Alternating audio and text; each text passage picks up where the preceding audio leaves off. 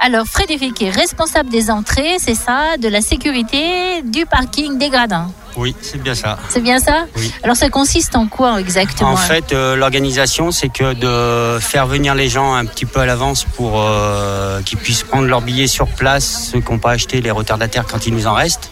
Donc, et en plus, on bloque à la maison de pays les- le nombre de billets, on laisse à 800, vu que la capacité du site est de 900, et on vend 100 billets sur place. D'accord. Voilà.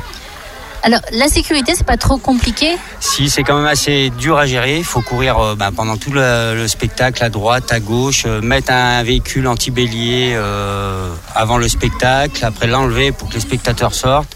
Euh, les petits bobos, faut gérer les petits bobos à droite, à gauche, et puis la sécurité du site euh, pour les incendies, pour, euh, pour tout ce qui s'ensuit.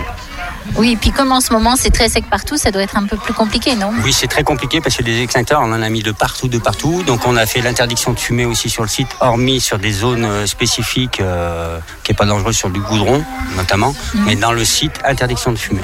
D'accord.